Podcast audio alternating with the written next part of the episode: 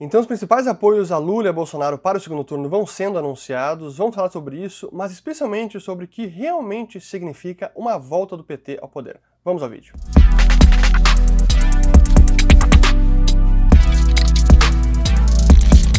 Antes de começar este vídeo, um breve recado, porque hoje acabam as matrículas do curso Ciclo de Mercado, o seu treinamento para não ficar refém das notícias, dos políticos, do vai e vem da economia e assim dominar os seus investimentos e as suas decisões financeiras. Todos os detalhes estão no link na descrição do vídeo. Possivelmente essa será a última turma do Ciclo de Mercado, então não perca essa oportunidade e espero vê-los por lá. Vamos agora ao vídeo de hoje. Muito bem, a todos aqueles que estão chegando agora aqui no canal, meu nome é Fernando Urrich, aqui a gente fala de economia, mercados e investimentos. Se vocês gostaram do conteúdo, considerem se inscrever, ativando o sininho aqui embaixo e também compartilhando este vídeo.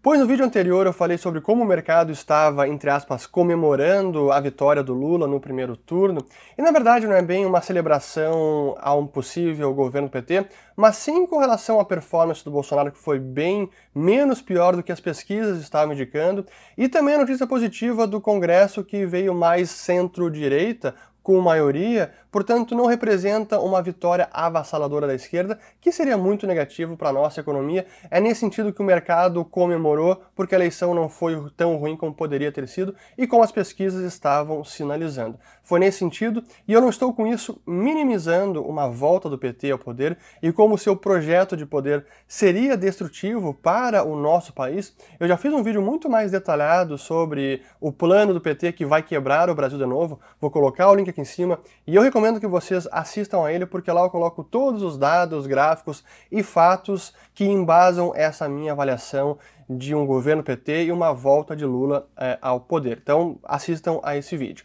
Agora eu quero falar sobre esses anúncios que foram é, importantes agora de apoios a Lula e a Bolsonaro. Não é uma análise política, vou apenas aqui relatar alguns fatos e depois explicar melhor essa minha posição sobre o que o plano do PT representa para o Brasil no curto prazo, no longo prazo, e como o mercado também encara esse plano, e porque muitas vezes o mercado pode se equivocar. E quando eu falo mercado, eu me refiro a investidores estrangeiros, investidores brasileiros, empresários. É nesse sentido que eu falo mercado, estou claramente generalizando, mas às vezes o mercado também erra. E acho que nesse caso de Lula de volta ao poder com seu plano de governo, o mercado está subestimando o potencial destrutivo de um governo da esquerda seguindo a cartilha do PT. Pois bem, primeiro, que é uma notícia que não é, é positiva, porque o vencedor de primeiro turno nas eleições para presidente passadas acabou sempre ganhando o segundo turno. Então, com Lula à frente no primeiro turno, ele ainda larga como amplo favorito para ganhar o segundo turno. Não é impossível uma virada de Bolsonaro, mas é sim improvável. Com relação aos apoios, é interessante ver como, assim, primeiro, como sempre política é política, a máscara está sempre caindo de várias pessoas. A gente viu o PDT e o Ciro Gomes apoiando Lula, o Ciro Gomes evitando de apoiar explicitamente Lula, mas sim sendo mais anti-Bolsonaro. Mas enfim, apoio a Lula no segundo turno. Simone Tebet, quase certeza que vai apoiar também é, a Lula. Michel Temer, que foi vice da Dilma, apoiando a Bolsonaro. Ainda não anunciou oficialmente, mas as notícias estão dizendo que essa será a sua preferência para segundo turno. Do lado do Novo, tivemos uma neutralidade do Luiz Felipe Dávila e do Partido Nacional, é uma lástima, mas é, como o Novo tem se comportado. Felizmente, eles liberaram seus partidários e demais membros para manifestar sua preferência e a maior parte tem se manifestado a favor da candidatura de Bolsonaro, apesar de todas as divergências. E o próprio governador de Minas Gerais, o Zema, também apoiou Bolsonaro numa coletiva, até oficialmente declarando a sua o seu apoio à candidatura do Bolsonaro. Então, esses são os apoios que temos, ainda está aberta a corrida, mas o favoritismo ainda é do Lula.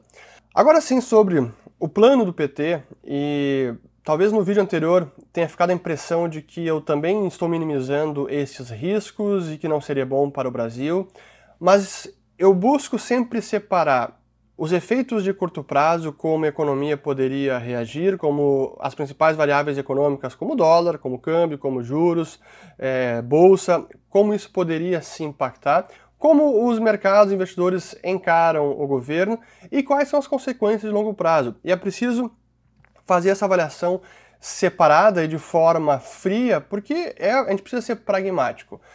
Sobre o, o, o, plano do PT e essa a ideia de que alguns têm de que o PT até pode estar um pouco menos à esquerda, mais centro, mais conciliatório, isso é uma grande falácia. Vejam a entrevista recente do Boulos no Roda Viva, onde ele mesmo enfatiza e confessa que, olha, não tem essa frente popular democrática a favor de Lula, anti-Bolsonaro, não tem nada de liberal. Geraldo Alckmin sendo vice Lula não significa que o PT está incorporando as ideias liberais de Alckmin, que são pouquíssimas, se é que existe. Isso. É, porque o Alckmin está lá, né? Ele não foi posto lá por acaso. Alguma coisa Exatamente. vai vir dessa agenda, é inevitável.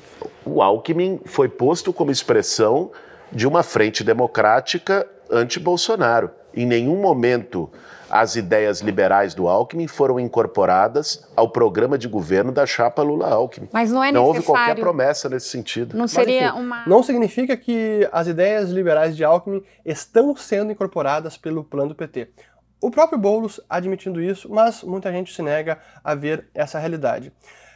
Do plano todo, a gente não tem até hoje o plano definitivo, o que é também lamentável e evidencia como eles não querem mostrar realmente todas as suas ideias, porque sabe que isso assustaria muita gente. Vazou aquele plano que eu fiz o vídeo, mas além disso a gente tem visto as, algumas declarações importantes, Mercadante, Gleisi, enfim, a, aqueles apoiadores sempre próximos de Lula, como por exemplo, reiteram o uso dos bancos públicos, bancos estatais, BNDES, é, restaurar o papel do Estado como promotor do desenvolvimento e protagonista, volta possível do imposto sindical, que foi uma grande vitória do Temer e agora, isso, uma vitória do Brasil, e estão estudando alguma volta de imposto sindical, certamente usarão alguma outra palavra para não chamar de imposto sindical, mas é fortalecer os sindicatos e essa obrigatoriedade de financiá-los.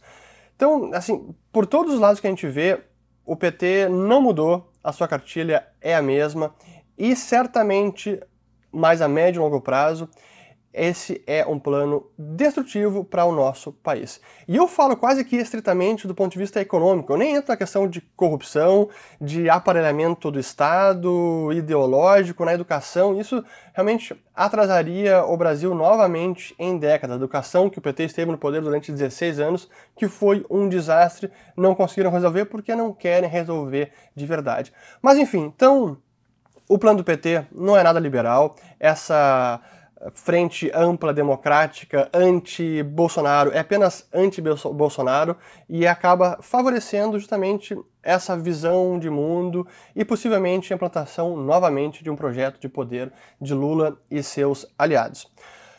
Agora a pergunta que muitos fizeram, e, e aí também há uma discordância. Bom, mas o Lula então agora sendo eleito, se ele ganhar no segundo turno, isso significa que ele vai destruir o país? Isso realmente seria o último prego no caixão do Brasil e a próxima parada imediata é Venezuela?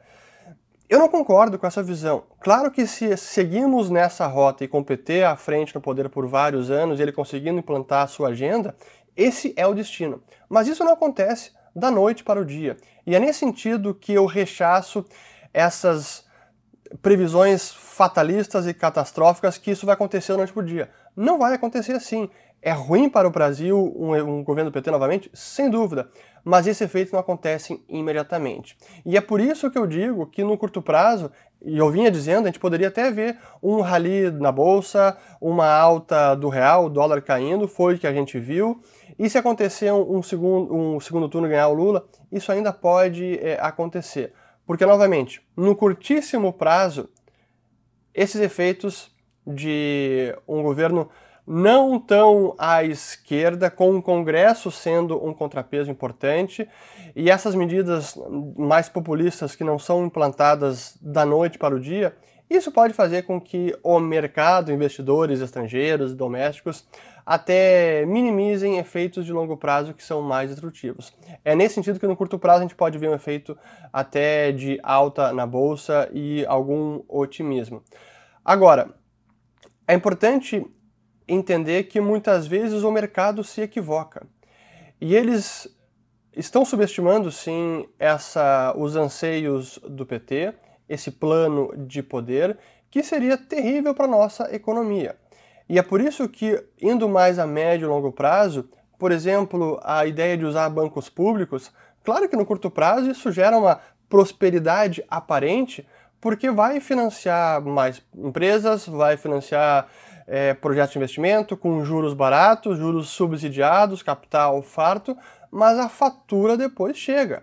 A conta sempre chega, mas não é da noite para o dia. E o mercado subestima esses efeitos muito nocivos dessa política do PT, mas que eles eventualmente chegariam. Então é nesse sentido que eu falo que é, é importante separar o curto prazo do longo prazo e o que o mercado muitas vezes ignora ou até se equivoca ou desconhece os efeitos dessas políticas no longo prazo do nosso país. E aí eu divirjo do mercado porque não vejo, não, não comemoro uma vitória do Lula, nem no primeiro turno, muito menos no segundo turno, mas é preciso separar esses efeitos no curtíssimo prazo e também no médio prazo. Acho que é dessa maneira que a gente pode entender como um plano do PT e como a economia se comportaria num primeiro momento e mais para frente. Mas não, para mim não representa um prego no caixão do Brasil. A gente pode ainda fazer muita coisa em prol do nosso país. Essa eleição com esse congresso é um alento. E a batalha pela liberdade, pelas ideias, pela prosperidade do nosso país, isso não acaba nunca. É preciso sempre manter a guarda elevada e seguir lutando em defesa das boas ideias para que a gente tenha um país muito mais livre e próspero. E certamente esse país não é com esta frente popular democrática à esquerda que é o projeto do PT e todos os seus aliados. Espero que tenham entendido melhor agora a minha visão, que tenha ficado mais claro e vamos seguir monitorando, acompanhando tudo o que está acontecendo aí com as eleições até chegarmos ao fim do segundo turno. Fico por aqui, obrigado. O curso Ciclos de Mercado é fruto de muitos anos de estudo e vivência e é uma tentativa de dividir com o meu público e com quem acompanha o meu trabalho essa visão que eu fui construindo. Existe uma parte muito importante no entendimento dos ciclos que é, como eu já citei, entender as oportunidades de investimento em cada momento da economia. Cuidar das nossas finanças e das nossas empresas da melhor maneira possível, entendendo o mercado. Existe com esse conteúdo a oportunidade de tomar decisões muito mais bem embasadas. Mas o que eu espero que aconteça de fato com vocês, que resolverem participar da sétima turma desse curso, é terminar essa jornada com uma visão de mundo transformada. Se você entender como a economia e os mercados funcionam, em última instância entenderá como o mundo funciona, porque a economia impacta profundamente a nossa vida e a de todas as pessoas que nos cercam. Lembrando daquela frase famosa que diz que se vê mais longe sobre ombros gigantes, me proponho a dividir com vocês tudo que aprendi nos ombros de gigantes como Ludwig von Mises, Friedrich August von Hayek, Murray Rothbard, Mark Spitznagel, Howard Marks, Stan Druckenmiller, Michael Burry e espero que todos vocês vejam mais longe e principalmente consigam pensar de maneira mais independente.